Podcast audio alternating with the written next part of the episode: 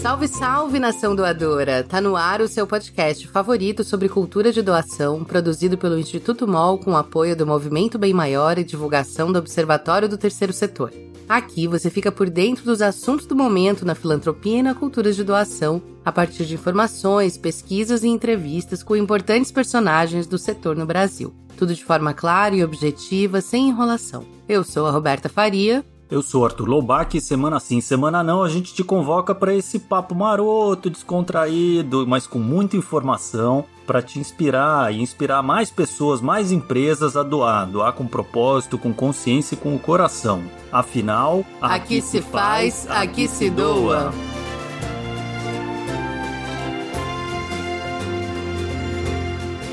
Olá, estamos de volta. E geralmente, quando a gente fala de cultura e arte aqui no podcast, é como uma causa super importante dentro da filantropia que costuma angariar contribuições relevantes para o avanço de artistas e de organizações que trabalham com esse tema. Mas hoje a gente vai mudar um pouquinho a regra do jogo. E se a gente colocasse a arte e os artistas do outro lado da mesa, como doadores essenciais ao apoio de outras causas sociais urgentes no país? E nem precisa ir muito longe para entender do que a gente está falando aqui. Basta relembrar, por exemplo, o período da pandemia, quando a gente viu muitas ações e doações de artistas para o combate à fome e à desigualdade naquele momento tão delicado. E a gente não está falando só de doações de recursos financeiros, mas também doações do talento e do trabalho desses artistas que tão generosamente abrem mão do seu cachê em prol de uma causa ou de um projeto.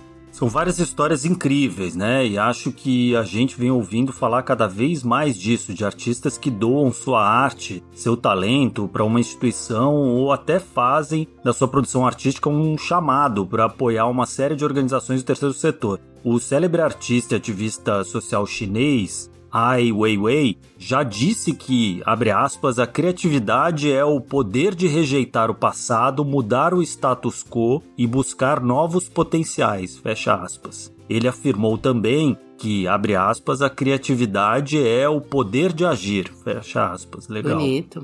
A fala do artista, responsável por obras que nos fazem refletir sobre questões como o apoio aos refugiados e a luta pela democracia, mostra que participar ativamente das causas sociais é também papel da arte e da criatividade humanas. E eu já tenho um exemplo na ponta da língua. Roberta, você falou sobre o uso da arte para apoiar quem estava passando por dificuldades na pandemia, pois vocês sabiam que um grupo de fotógrafos se uniu nesse período, usando suas imagens para arrecadar recursos, roupas e cestas básicas? Ouve só. O projeto 150 Fotos para São Paulo foi inspirado num projeto do qual eu participei aqui na Itália, em Milão. Foi um projeto que no começo da pandemia, juntou 100 fotógrafos. Eu era um dos, dos 100 fotógrafos e cada um deles doou uma foto e a renda da venda dessas fotos foi para o hospital de Bergamo, que é onde tudo começou durante a pandemia, foi o hospital mais afetado.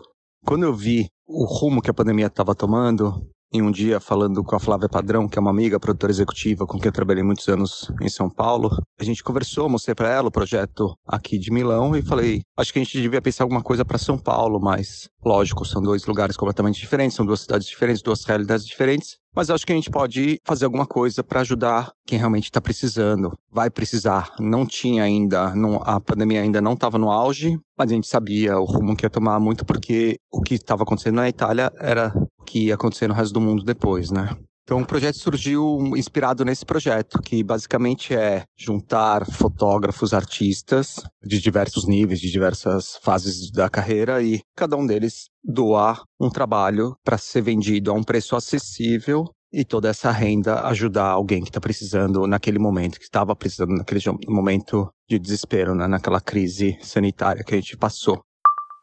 Quem falou com a gente agora foi o fotógrafo Rafael Jacinto, um dos criadores desse projeto incrível, o 150 Fotos para SP.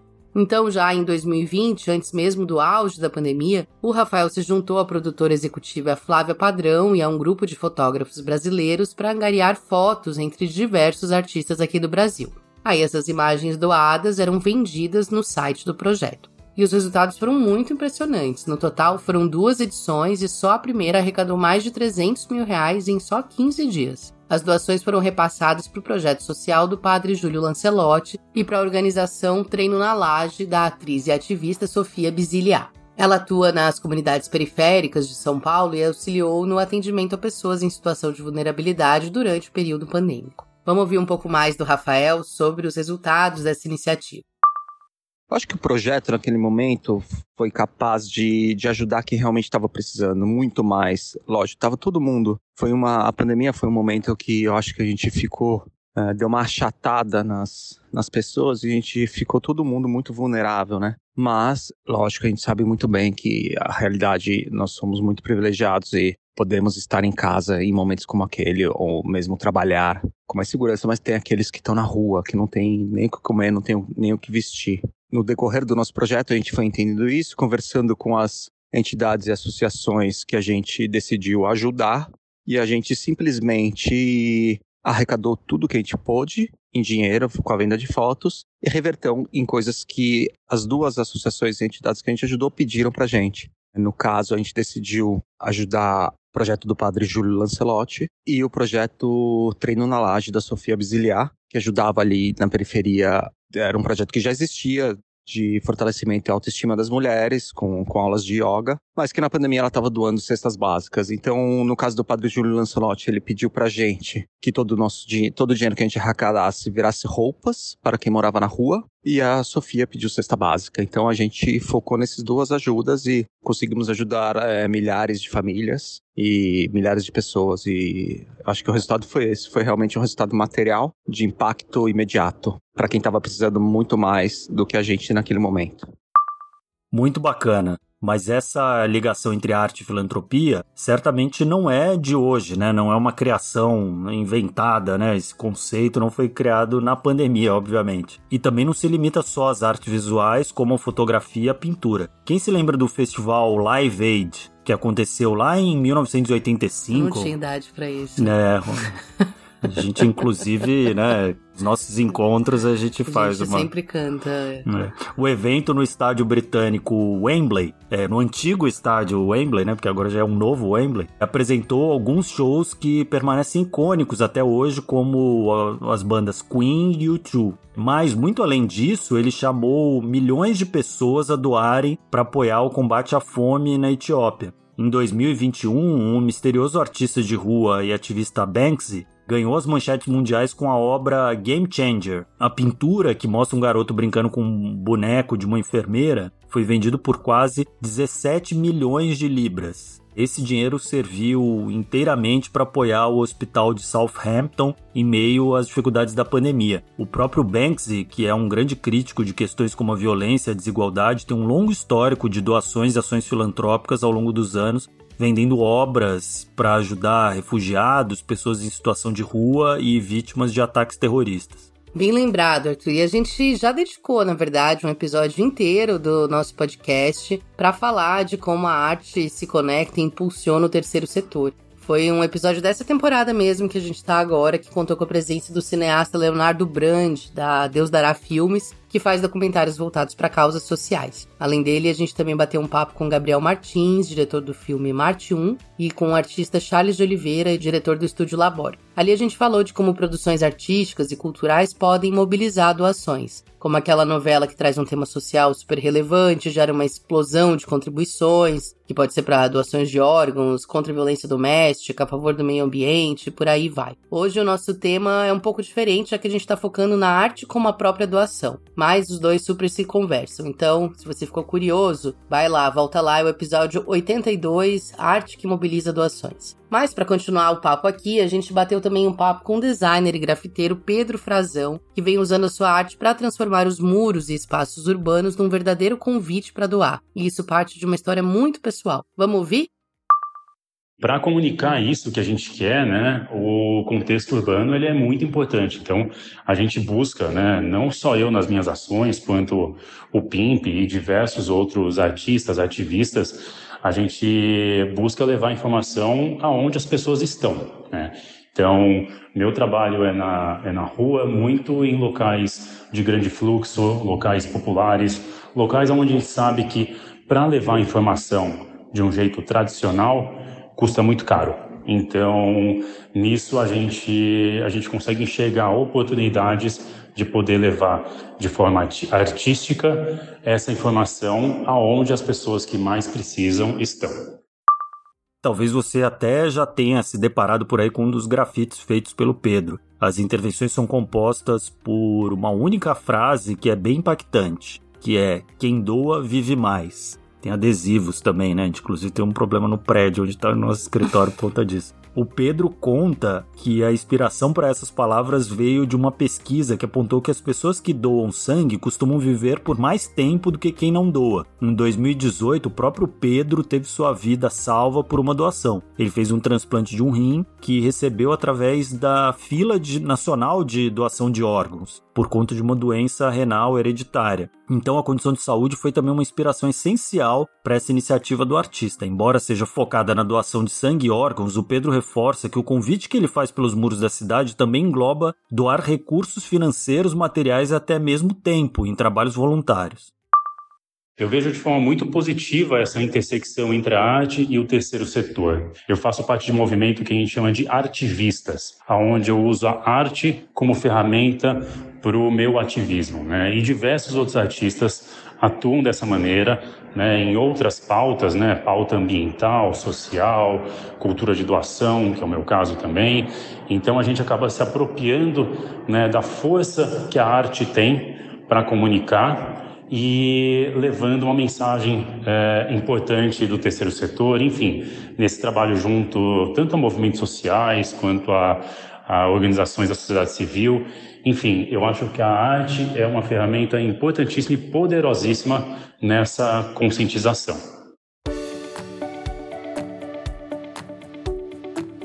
E olha, pelo que a gente está vendo aqui, são muitos artivistas, como diz o Pedro, que seguem exemplos parecidos com um dos nossos entrevistados. São artistas que colocam as suas obras e a sua própria arte a serviço de uma causa como forma de fazer avançar a cultura de doação e a consciência sobre essas questões sociais aqui no Brasil e no mundo. Na verdade, já faz muito tempo que obras de arte são objetos de doação, tanto no sentido de artistas e colecionadores e grandes filantropos que doam obras de arte, quadros, estátuas, instalações para o acervo de projetos e museus, tornando público algo que poderia ficar restrito a poucos olhos se não fosse doado, quanto a própria doação dessas obras que depois se converte em recursos graças a esses leilões que a gente vê bastante as grandes organizações realizarem, né, de obras de arte, de objetos, enfim, criados por artistas e ou até da companhia desses artistas, experiências com os artistas e ao leiloar isso também gera renda para organizações. Essas também são contribuições muito importantes porque impactam de forma positiva um processo de conhecimento, enriquecimento cultural coletivo, torna mais acessível a arte, enfim. Talvez até você, ouvinte, já tenha feito algo sem se dar conta, não como artista, mas como colecionador. Se você já doou para uma biblioteca local aquela pilha de livros que já leu, os DVDs que já assistiu, os CDs que conhece as músicas de cor, você também colaborou aí de alguma forma para o bem coletivo por meio da arte. Nas últimas décadas, tem chamado a atenção um movimento que já vinha acontecendo com frequência desde a metade do século passado. É, eu estou falando da criação de organizações filantrópicas a partir do legado de alguns dos principais artistas visuais do mundo. E os exemplos são muitos, desde artistas estadunidenses como Jackson Pollock ou Andy Warhol, o Instituto Terra, fundado pelo fotógrafo Sebastião Salgado e a produtora executiva Lélia Vanik. Ou seja, a arte e o terceiro setor estão interligados há muito tempo, mas parece que nas últimas décadas essa conexão vem ganhando visibilidade, gerando iniciativas que contribuem mais diretamente com causas sociais.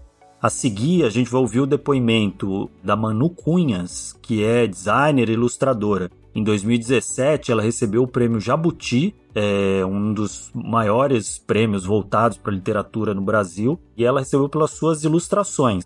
Em 2022, ela participou de um projeto muito bacana com todo esse olhar voltado para causas filantrópicas.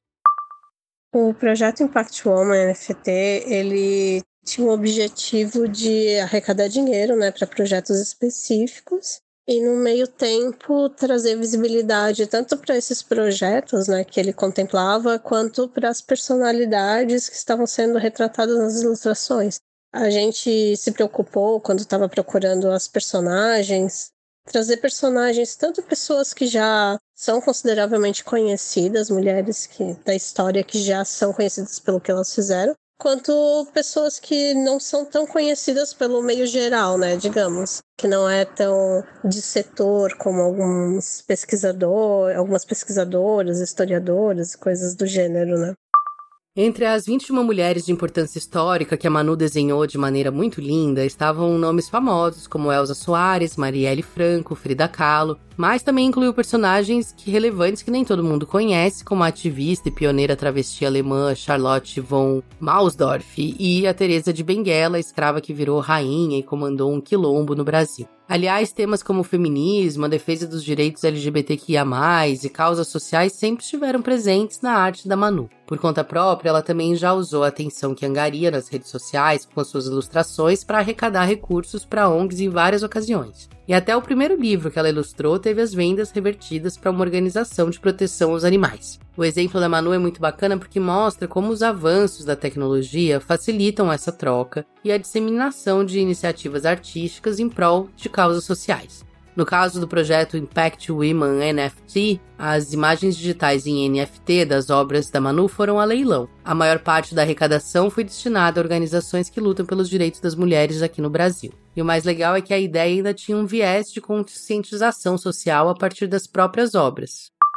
Eu acho que nos últimos anos o número de projetos que traz visibilidade né, para mulheres da história aumentou muito, né, naturalmente, com, com a última onda do feminismo. Mas mesmo tendo tantos projetos que acontecem com essa temática, ainda, ainda é muito forte a ignorância nesse assunto, né? Então, eu sou a favor de que é interessante trazer mais e mais para que as pessoas possam ter uma ideia mais clara da, do que, que, são essas personagens e sem esvaziamento, né? Porque também tem essa questão. A Frida Kahlo, por exemplo, que, nossa, teve um esvaziamento da imagem dela nos últimos anos de tantas obras que de cultura pop mesmo que retratam ela, mas sem trazer o contexto da, da personalidade histórica incrível que a Frida Kahlo era e a questão do o fato de que ela era uma pessoa com deficiência física e tudo mais. Então, acho que é importante sim trazer projetos e até repetir um pouco eles, né? Muito bom. E outro exemplo muito legal em termos de tecnologia, desse caso da Manu, é que as redes ainda permitem que esse tipo de interação direta com os fãs e admiradores gerem mais frutos do que seria de forma analógica.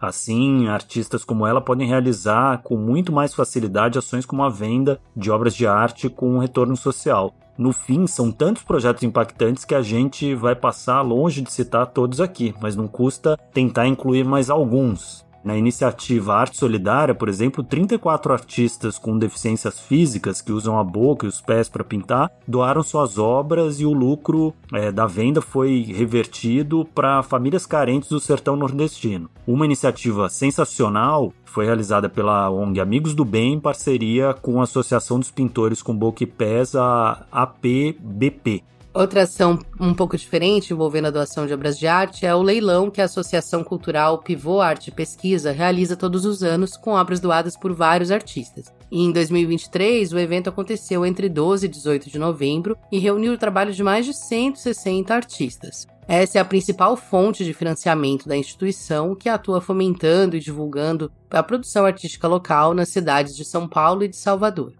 Outra ação muito legal é o Birico Arte, que também surgiu na pandemia como uma forma de apoiar artistas e a população de rua na região da Cracolândia, em São Paulo. Isso tudo por meio da venda de obras de dezenas de artistas locais. O Daniel Mello, que é um dos coordenadores visuais do projeto, é quem vai explicar um pouco melhor pra gente.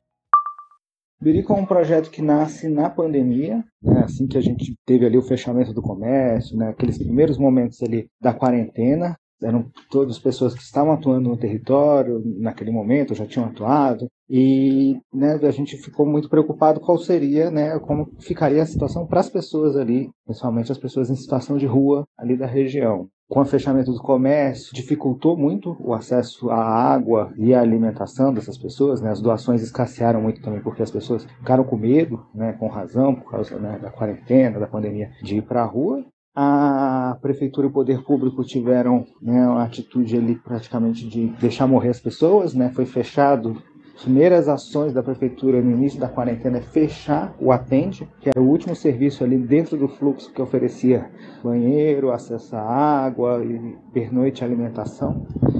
Então a gente se organiza, artistas, né, artistas com que têm a possibilidade de ter uma casa, com as pessoas que estão ali em situação de calçada, e a gente faz, uma, faz campanhas de venda de impressões de alta qualidade dos trabalhos, né? seja dos artistas em situação de calçada, seja dos artistas que têm o conforto de uma casa. É, com o dinheiro arrecadado desses, dessas campanhas de, de venda, né? a gente metade do dinheiro a gente divide por igual, né? não importa quantos trabalhos cada artista vendeu, qual é o renome de cada artista, todo mundo recebe por igual, que é uma ação de geração de renda, especialmente para as pessoas que estavam ali em situação de calçada. E o, essa outra metade a gente vai investindo em projetos que também atuam ali na região, projetos parceiros. Né? A gente tem o coletivo Tem Sentimento, é um projeto que trabalha com geração de renda para mulheres cis e trans, a partir principalmente da costura. Né? A gente faz investimento nesse projeto, a gente investe no Pagode na Lata, que é outro projeto de geração de renda, também a partir da arte e cultura ali na, na região, né? e a gente também é, fortalece esse projeto nesse momento, também para né, ter ações ali com as pessoas, junto com as pessoas, para as pessoas verem que elas não estão não estão sozinhas. Né? E assim, a partir do, do, com o tempo essas ações também vão se desdobrando, né? A gente vai fazendo inserções em espaços de arte, né? Como a gente fez uma exposição no Sesc, a gente levou um, alguns trabalhos para a Biblioteca Mário de Andrade, né? na exposição Independência Vida. E nessas inserções né, também há um, um, uma geração de renda, né, porque entra algum recurso para o projeto e para as pessoas diretamente, né? Mas também acho que existe uma disputa de mostrar que essas pessoas estão produzindo pensamento, estão produzindo é, né, arte. Acho que uma contraposição ao discurso né, que existe muito forte no território, que são pessoas que perderam a capacidade de pensamento própria, né? Esse discurso que vem a partir da droga, né? Essa essa mitologia do zumbi, né? Uma pessoa que está ali vagando sem alma e não consegue pensar, não consegue produzir, tem que ser decidido por ela, ela, ela deve ser internada, deve ser presa, né? A gente está inserindo as pessoas também nesses espaços para mostrar que isso não é verdade, né? Acho que são duas disputas importantes que Birico faz com o público né? e com a sociedade.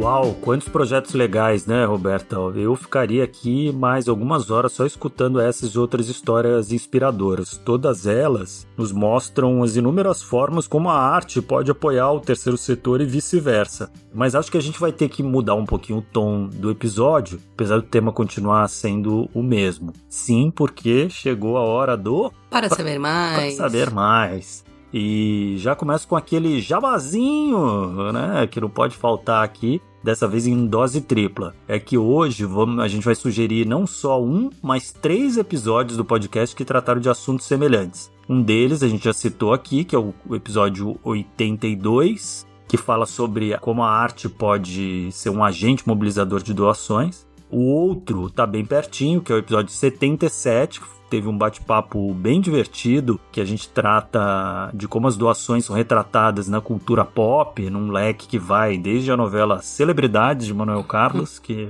gosto muito, é, até filmes como Homem de Ferro e Tropa de Elite, que são bem do universo pop. É muito legal. É, mas não acaba por aí, porque a gente lembrou de mais um episódio, que é o episódio 76, que tem como tema a cultura precisa de doação e ela traz uma conversa séria sobre por que é tão importante a filantropia apoiar a arte, então a arte como causa, né?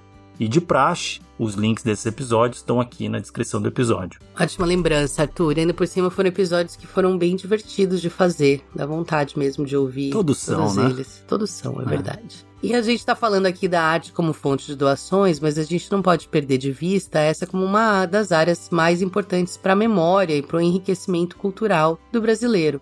E que infelizmente muitas vezes acaba esquecida no meio de tantas outras causas que parecem mais urgentes. Por isso, a nossa sugestão é o especial desenvolvido pelo GIF, o Grupo de Institutos, Fundações e Empresas, sobre a retomada dos investimentos públicos e privados no setor cultural do país em 2023. com depoimentos de especialistas e de gestores culturais e um infográfico super completo, é uma oportunidade bem interessante de mergulhar mais fundo na realidade atual desse setor, dessa causa específica.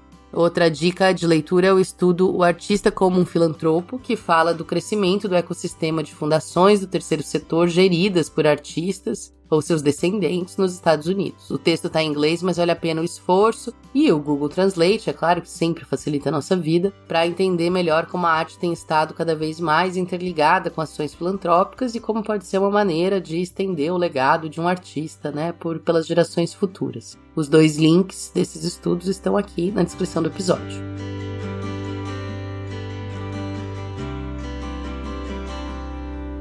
Agora vamos para um caminho mais do entretenimento. Baseado na iniciativa dos pintores com boca e pés, que doaram suas obras para a filantropia, eu trago aqui duas excelentes dicas de filmes sobre artistas que precisaram conviver e superar deficiências físicas. A primeira é o clássico Meu Pé Esquerdo, que conta a história do pintor e escritor irlandês Christy Brown, que nasceu com paralisia cerebral, que permitia que ele mexesse só o seu pé esquerdo, e foi justamente esse membro que o Christy usou para se comunicar com o mundo e se expressar artisticamente. Vale assistir porque a história é emocionante e também pela atuação genial do Daniel Day-Lewis, que eu acho que até rendeu o um Oscar para ele. A segunda sugestão é o filme Frida, que contou a história da vida da pintora mexicana Frida Kahlo. Como a Manu lembrou em seu depoimento, a artista conviveu a vida toda com as sequelas de uma poliomielite e de um acidente que sofreu aos 20 anos de idade. E o longa ainda tem uma atuação memorável, dessa vez da atriz Salma Hayek, na pele de Frida. E são dois artistas que também ficaram conhecidos pelas suas atuações em causas sociais. E, enfim, é, links todos na descrição do episódio. E eu acho que é isso, né? Tá bom de dicas por hoje. Mas antes tenho que. Não posso esquecer, a gente falar sobre cultura e podcast. Os podcasts Choque de Cultura, que não tem nada a ver com filantropia, mas vale a pena se quiser descontrair tudo. O melhor podcast você pode encontrar sobre por aí. arte. É, eu acho que uma conexão interessante, que acabou que a gente não falou aqui, mas tem tudo a ver com o campo da cultura de doação, é que assim como a doação não é só uma questão moral de fazer o bem, né, algo inclusive que a gente não gosta muito de levar para esse lado da moral, do misticismo, né, da religião, assim, né, que coloca num, a doação como uma obrigação espiritual, e, e sim, a gente fala que a doação é uma questão política, né, de atuação cidadã, de responsabilidade responsabilidade social e individual, porque, né, assim, a gente fomenta causas que favorecem, né, os nossos valores, que favorecem a democracia. Do mesmo jeito, a arte também não serve só para bonito, né, só para lazer, só para enfeite, só para se divertir. A arte também pode, não sei se deve, mas pode ser política e com certeza os artistas também são. Então, acho que assim como a gente também fala sempre de escolher, né, as escolher marcas pelas causas que elas apoiam, pela responsabilidade social que elas demonstram, escolher né, os nossos candidatos políticos pelo compromisso que eles têm também com causas que conversam com os nossos valores. Fica aí a minha sugestão também para você se questionar da, daquela arte que você consome,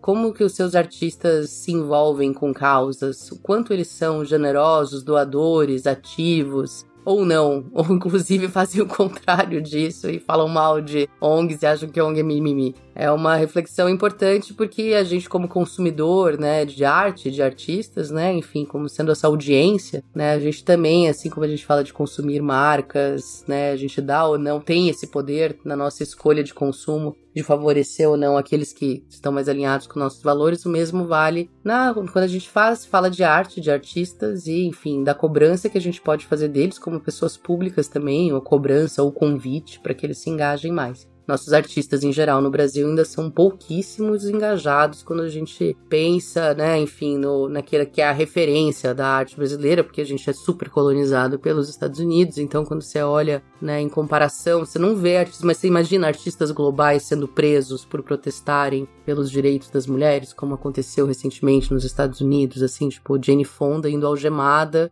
por defender, né, enfim, a lutar pelo feminismo e por direitos reprodutivos, etc. A gente não consegue conceber isso acontecendo no Brasil. E claro, a gente não tá falando precisa necessariamente, né, deitar na frente do, né, na frente da árvore para ela não ser derrubada, mas de modo geral a gente melhorou durante a pandemia, mas ainda está muito aquém do que pode ser o espaço que os artistas ocupam nas discussões das causas sociais, especialmente porque eles têm audiências gigantescas, né? Eles têm uma atenção muito grande. Então, se você tem grandes artistas falando dessas causas, discutindo causas, mostrando engajamento, mostrando que são doadores, essa é uma influência que poderia fazer muitíssimo bem ao nosso campo. Então, como consumidores, fãs, vamos cobrar nossos ídolos, vamos convidar nossos ídolos a doarem mais e vamos deixar de lado aqueles artistas que não colaboram. E obviamente que é isso, os artistas sempre podem, você falou aí dos, do, das figuras do Star System, assim, eles, como muitos fazem, sempre podem apoiar algum projeto com sua visibilidade, tudo isso ajuda. Eu já inclusive ouvi relatos de pequenas organizações que eventualmente tiveram só seu o nome da organização divulgado por algum artista global e tudo, e com isso salvou eles da falência, assim, né? Então, muitas vezes é um, um simples gesto como esse pode ajudar uma organização. Bom, e se você tem mais exemplos aí de arte e cultura associada à filantropia, é, conta lá pra gente nos nossos canais. É, a gente está em todas as redes aí, no Instagram, no LinkedIn, a gente está como arroba Instituto Mol. E, enfim, envie suas sugestões, críticas, desde que sejam construtivas, tá? Críticas vazias, haters e tal, a gente, não, a gente curte muito não. E dá uma moralzinha pra gente lá no Spotify, no seu canal. A gente tá aqui vendendo nossa tocador arte. Vendendo favorito. não, doando nossa arte, podcaster. Né? Exatamente. Então dá uma estrelinha para nós, doa lá a sua estrela enquanto a gente doa esse podcast. Boa. É isso. Esse podcast é uma produção do Instituto MOL com apoio do Movimento Bem Maior. Esse episódio teve produção e roteiro de Leonardo Neiva, com roteiro final e direção de Vitória Prates e Ana Ju Rodrigues e Vanessa Henriques. Arte de Glaucia Ribeiro e divulgação de Júlia Cunha, todas no Instituto MOL. A edição de som é do Bicho de Goiaba Podcasts. Até mais! É.